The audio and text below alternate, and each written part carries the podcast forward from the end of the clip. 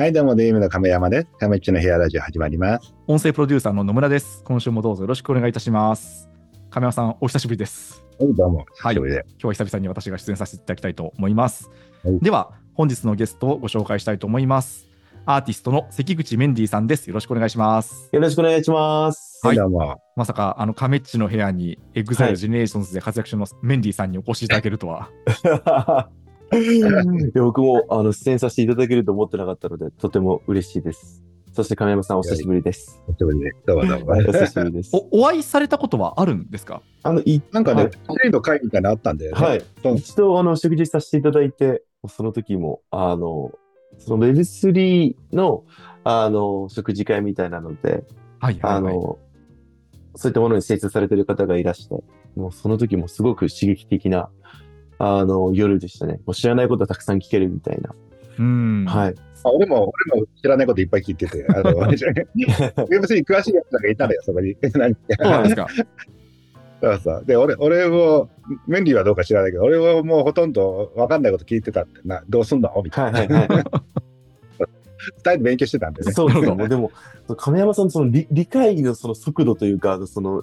ご経験がもう豊富すぎるので、もういろんなことにこの紐づけてすぐどんどん理解されて、あの、僕 僕なんかよりもどすごくどんどんどんどん先に先に進んでいかれてたので、やっぱすごいなと思いましたね。なかなか。いやもう、俺は最先端年寄りをもう気取ってるから。最先端年寄り。そう、うん分かってないながらも、なんとなくやってる感を出すというのは得意。わかりました。ということで、あの一度実は接点があるお二人なんですけど、改めて、あのメンディーさんのご紹介をさせていただきますと、関口メンディーさんは1991年、アメリカのニュージャージー州生まれ、2012年に Generations from EXILE トライブのパフォーマーとしてメジャーデビューされました。そして2014年には EXILE に加入されます。現在はアーティストのほか、バラエティタレントや俳優としても活動をされています。そして最近では、自身のこれまでの挑戦について語るポッドキャスト、イドメンディの配信をスタートされました。まあちなみにあの私とのご縁でいうところ、イドメンディの私、あの制作というかプロデュースを担当させていただいております。そちらでもお世話になってます。お世話になってます。ということで今日はですね、そんなあのメンディさんと亀山さんにぜひあの人生論、ビジネス論をお話しいただきたいなと思っているんですけど、ちょっと改めて、あのこれはリスナーの皆さんへのご紹介の意味を込めてですね、メンディさんの現在の活動内容というのをお話しいただいてもよろしいですか？はい。えっと、そうですね。今は、えっと、LDH という芸能事務所の方に所属しておりまして、その中で EXILE というグループと、えー、GENERATIONS というグループをメインに、えー活動しております。で、その、えーライブ活動の傍らですね、バラエティ番組出させていただいたりとか、あとは、まあ、テレビタレント的な立ち位置、テレビに出たりとか、あとは、えっと、俳優業、ドラマや映画に出たりとか、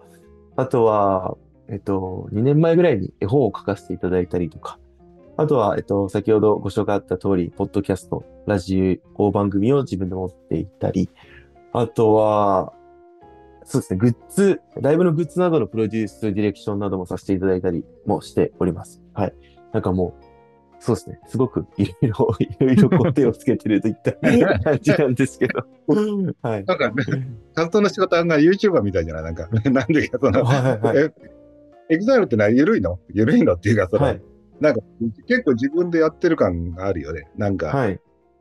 ノメンディとかも聞いたんだけど、なんか、あれも自分で企画して始めた感じなの？あ、そうですね。えっ、と、ラジオ、その井戸メンディというラジオ番組とかも、えっ、と、企画して会社にプレゼンして、で、まあ、承諾をいただいて、で、ほとんどもう自分たちでやっているって感じですね。あの野村さんとかにも協力していただいて、やってるって感じですね。なんで、まあ、ゆる、そうです。なんかでも僕ぐらいな感じがしてて、なんかその、なんで僕だけできてるのかわかんないんですけど、まあ、でもすごく自己プロデュースというか、あの、やりたいことをどんどん提案した方が、えっと、まあ、LDH としても、こう、応援しやすいみたいなところはある。で、まあ、ヒロさんも、その、所属のアーティストさんとか、あの、周りのスタッフさんとか、こう、夢を応援するっていうことがとても好きなお方なので、うん、あの、どんどんどんどん提案して、これやりたいです、あれやりたいです、みたいな感じでお話しさせていただいてますね。うんまあでも普通、ほら、どっちかとアーティストって、はいまあ歌とかダンスとか、あとはまあクリエイティブな、はい。なんかそういう芝居とかはやるけど、はいめんどくさいことはよろしくみたいなことが多いんじゃない？か全体的にさ。そうですね。まあ少しずつなんか変わってきているのかなとも思いつつ、まあなんかその、まあ僕も最初は全くその裏側と言われるような部分かにはあまりこう興味がなかったんですけど、なんかこう、まあ、裏側を知るっていうのはなんか、ある種なんかそのゲームルールを知るみたいなところがあると思ったので、あの、自分でもそういう裏側を知って、まあ、ゆくゆくは、その、例えばじゃあ自分たちのライブをやるってなった時に、こういうセットでとか、こういう照明でみたいなところも、あの自分たちでアイデア出してできるようになりたいなっていう思いがありますね。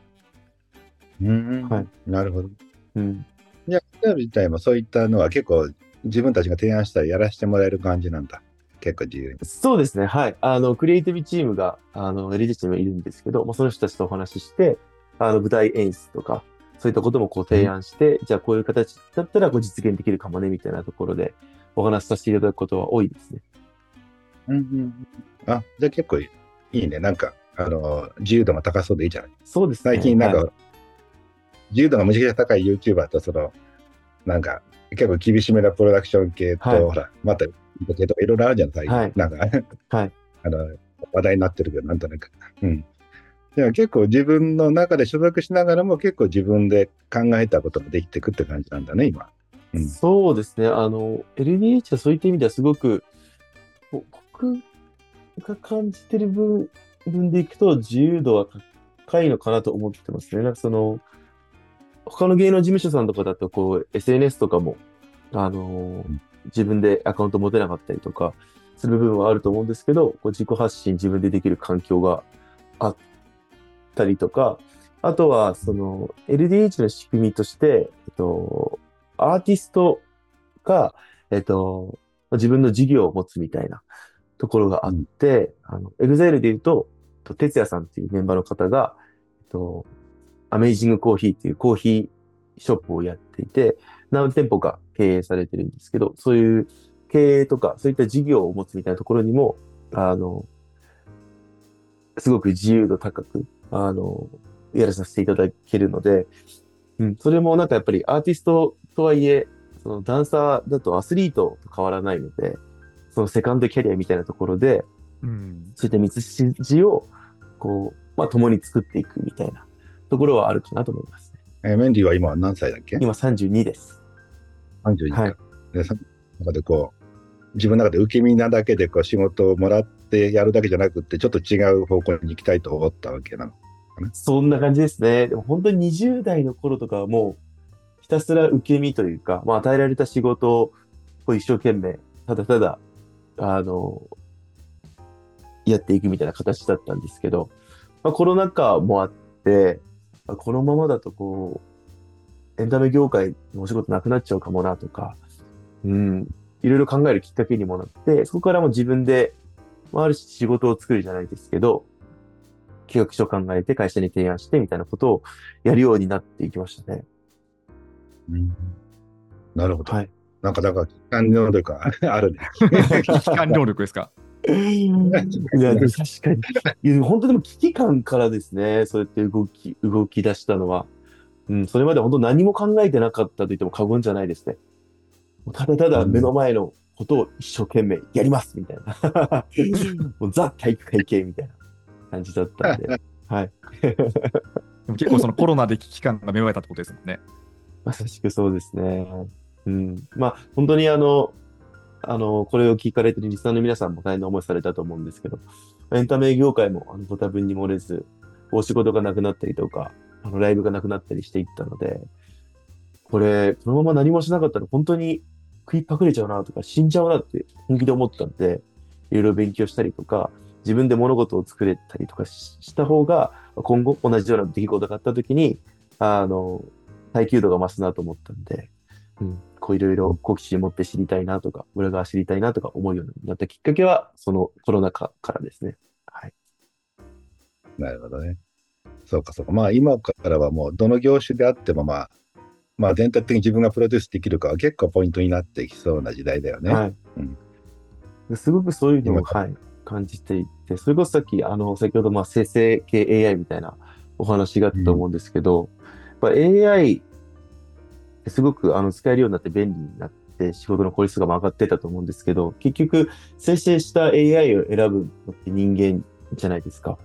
なので、なんかその選ぶ能力というか、えっ、と、キュレーション能力みたいなものが今後より必要になるのかなというふうに思っていて、ってなった時に、やっぱり選ぶ側の人間が選ぶセンスを持っていないといけないので、いろんなことに挑戦したりとか、いろんな映画だったりとかエンタメとか、建築とかもう幅広くいろんな情報を持っておくことってすごい大事だなというふうに今感じていて、うん。なので昨年2023年は、まあ、ライブツアーをやってたんですけど、それに並行して、まあ、全国各地日本のいろんな美術館とかエンタメ施設とか、あとは気になる建築とか、そういったものを見るようにして、なんかこう目を肥やすというか、うん、そういう時間に結構当ててましたね。うん。めっちゃリサーチ活動されていたわけなんですね。そうですね。なんか今までライブでいろんな各エリア行かせていただいても、結局ホテルとライブ会場の、えっ、ー、と、行き来だけドアトゥドアで、あんまりこう観光したりとかしてなかったんで、すごいそれもったいないなってことに気がついて、なんかレンタカーとか借りてマネージャーと一緒にいろいろ見て回ってましたね。うん。そうか。まあもともとはでも20代っていうのは自分自身を例えば、まあ、まあ商品じゃないけど、はい、まあ要はどうやって高めるかみたいな話だよね。はい、だろう芝居だろうが。うん。でそこから先そうどう今の最近ちょっと目線というか見見るこう下が違ってきたと思うんだけど、はい、あのうん。そのその頃のこの若者自分から見たらちょっとそのそれだけじゃやっぱりない。ちょっとやっぱり危うい感じがする。やっぱそのどう？自分の中でその今はどうなの？その AI 勉強したりどうこう？Web3 もこの間勉強してたけど、はい、なんか。そうです。そういったものを、はい、自分の芸能の中の部分に取り入れてことしてるのか、はい。うん。それとももう、全くそういうことももう関係なくもう、とにかくやりたいことが何か見つけるためにやってる感じ？うん、そうですね。あの、まあ、Web3 の時とかもそうだったんですけど、まあ、あの、やっぱりエンタメ業界とは切っても切り離せない、あの、ことだと思ってて、生成系 AI とかも、あの、本当にその一つだと思ってるんですけど、なんか新しいものが出てきた時には、とにかくまずひとまず触ってみるっていうのを心がけてて、それこそミッドジャーニーとか、あの、えっと、チャット GPT とか、そういったものは触るようにしてて、何かこれをどうエンタメ業界に活かせるかなっていうのは、あの、模索してる部分はありますね。うん。うん、うん。じゃ後々はまあ自分自体がもともとあの売り物だったのが、今、最近絵本とか、全く、もしかして別のビジネスをやりたいとか、そういったところまで今考えてるの？そうですね。あのー、今、えっと、一つ自分の中で興味があって面白いなと思ってるのが、えっと、香りなんですよ。うん、で、あのー、亀山さんも、えっと、チームラボを、えっと、やられてると思うので、チームラボの空間の中での香りをこう流したりもされてると思うんですよ。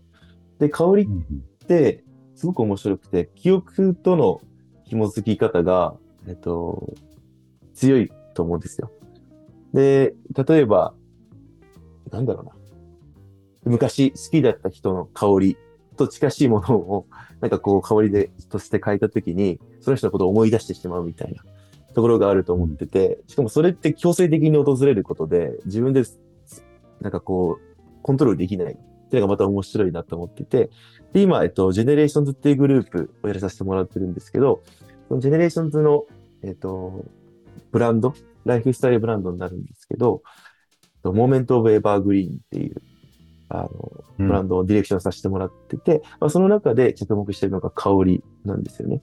で、えっと、まあ、ルームフレグランスとか、そういったものから始まって、えっと、まあ、お香みたいなものとかも作ってるんですけど、その、えっと、作った香りっていうのを、今、ライブ会場で流してるんですよ。うん。で、えっと、その香りのタイトルが、ジェネレーションズの、えっと、楽曲のタイトルになっていて、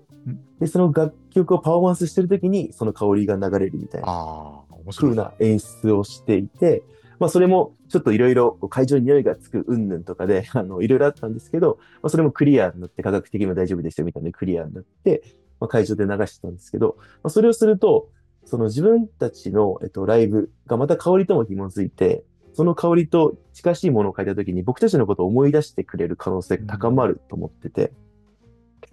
で、あの、まあ、それこそコロナ禍もあってエンタメからちょっと人が離れてしまったときに、この離れていくスピード、というか離れるのを食い止めるためにはどうしたらいいかと思ったときに、やっぱり自分たちのことを思い出してもらえる回数を増やせれば、離れにくくなるんじゃないかなっていうふうに思って、それが僕の中で香りだったんですよね。うん。うん、なので、あの、例えばディズニーランドとか、ああいうところでも、ディズニーランド特有の香りがあると思うんですよ。なんかこう、キャラメルっぽい香りみたいな。でそれを嗅いだときに、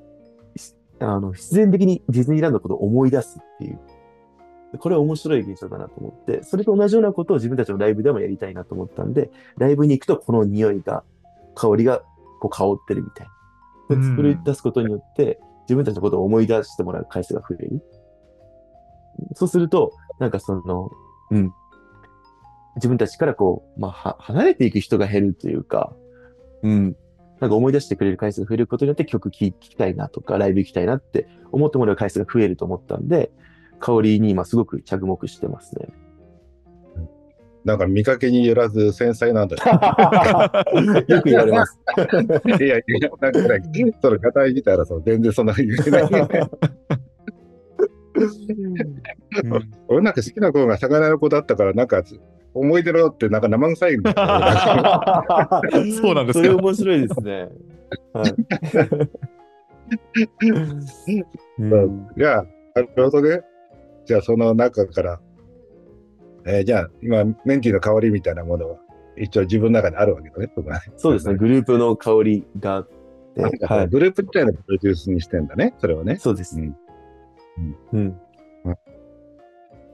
え、グループってごめん、ちょっと俺詳しくないんだけど、エグザイルなんてグループってえっと、エグザイルというグループと、あと、ジェネレーションズというグループ。ジェネレーションズ、はい。うん、に所属してい。て、先ほどの香りは、えっと、ジェネレーションズの方の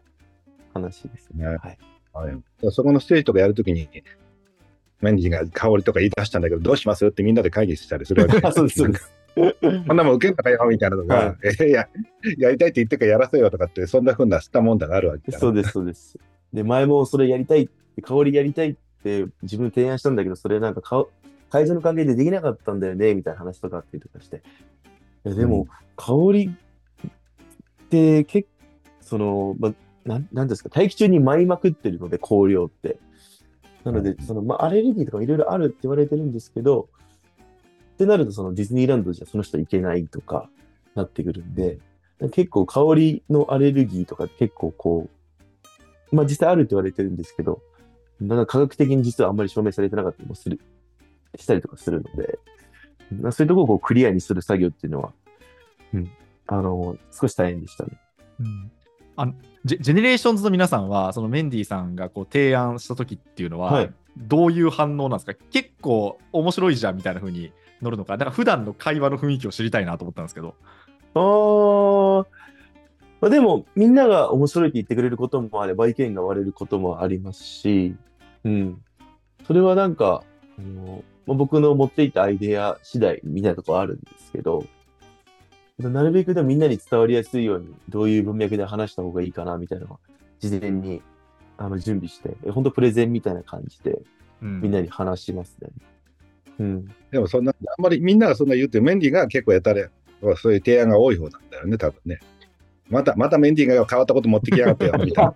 変なこと言うのは大体いつも僕かもしれないです。はい。だってみんなもそこは慣れっこなんですけど。まあ、そこからこれがこうこうこうでねみたいな話をすると、まあ、納得してくれたりとか、それ面白いねって言ってくれるメンバーも多いので。はい、他にもなんか自分の提案で変わったこととかなんかあるの？なんかね。ああ、変わったこと。でも。Web3 で NFT 売りましょうとか、例えば、AI でちょっとこういうふうに映像変えましょうよとか、はいはいはい、なんかそういう。それで言うと、まだか変わらなかったんですけど、それこそあの、ライブのチケットの料金とか、あの、今、えっと、一律なんですけど、それをこう、まあ、あの、席によって変えていきましょうみたいな提案をさせていただいたりとかはえありましたね。はい。ダイナミックプライシングってやつ。そうです、そうです、そうです。はい。まあ、海外とかだと当たり前になってるとか、まあ、スポーツの現場とかでも結構当たり前になってるので、なんか僕は、その、まあ、売り上げ伸ばす云々っていうよりは、えっと、かえっと、席を選べた方が、あの、満足度が上がるんじゃないかなと思ってるので、うん。まあ、そうですね。あとは、まあ、その、ファンの皆さんも、LDH をこうまるっと応援してくださってる方もいるので、このアーティストは近くで見たいけど、このアーティストは遠くてもいいからこう音楽たいみたいな方もいらっしゃるかなと思ったんで、そういうことを考えるとこう選択肢が多い方が、うん、自分はいいんじゃないかなと思ったんで、それをメンバー含め会社に提案したりとかはありましたね。昔、俺もなんかその芸能系の人に提案したことあったけど、はいやっぱなかなか、あれだよね。まあその方が転売も減るし、とか、とかもあるし、収益もまあもちろん、あの、上げやすいのもあるし、はい逆にまあ、もっと安くできるしうんね。だけどやっぱりなんか、やっぱり日本独自の、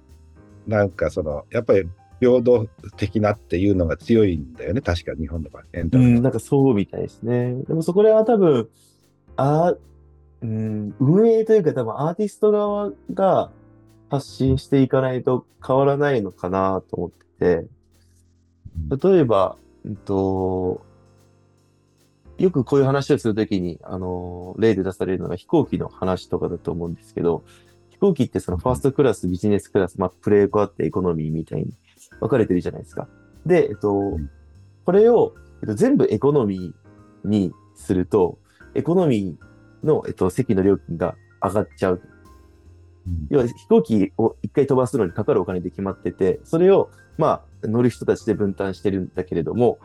多く出してくれる人がいないと、その分が、えっと、エコノミーの人たちに回って、結局エコノミーの値段が上がるっていう。だから、その大き、おお金をたくさん出してくれる人がいるから、エコノミーの人たちが安く乗れるっていう仕組みが実際あると思ってて、で、これがなんか、ライブとかにも、あの、活かせると思ってるんですよね。なんか近くで見て、自分はそのお金いっぱい払えるから、じゃあ近くで見ます。その分、えっ、と、じゃあ学生の子たちとか、そのお小遣い今まだもらってる子たちとか若い子たちとかが、遠くてもいいからそのライブ会場に行きたいんだっていう人たちもいると思うんですよね。そういうふうに。なんかこう、いい意味で、なんかすごく優しい世界、そっちの優しい世界なんじゃないかなって思ってて、お互いにこう納得して、そこの場所にいるっていうのが、僕はすごい優しい世界だなというふうに思ってるので、うんまあ、少しずつ LDH もあの挑戦してるところもあるんですけど、うん、そういったライブにも挑戦してみたいなと思ってますね。なるほど。まあ確かにファーストペンギンみんな結構勇気いるからね。必ず何か言われるはずなので。絶対言わ言われるんだよ、これ。はいそうなんですね。うん。だからみんないいんじゃないと思ってる人たちも、うん、誰か先やってよみたいな、うん。元日先やってよとかね、はい。吉本先やそんな話にはなんだと思うんだよね、多分ね。多分なんかでも、ファンの人に実際に聞いたことが、なんか生配信とかでも。でももうそうすると、そのダイナミックプレイシングの方がいいっていう人ももちろんいますし、なんかこう、うん、一律の方がいいって人ももちろんいて、まあ、どちらにせよ、あの、意見は割れてるので、うん、なんかメンディーほど元気があっても新しいことをやるのはなかなかパワーがいるってやつだね。そうですね。いや、でもここは、なんか僕の中では、そっちの方が優しいのかなと思ってるので、うん、こじ開けていきたいですね。じゃあこれからこじ開けた井戸メンディーの、あの、あれだね、あの、他のビジョンは、あの、じゃあ後編でもう一回聞こうかと思うんで、はい今回も。はい、じゃあよろしく。お願いします。はい。では続きは次回いきたいと思います。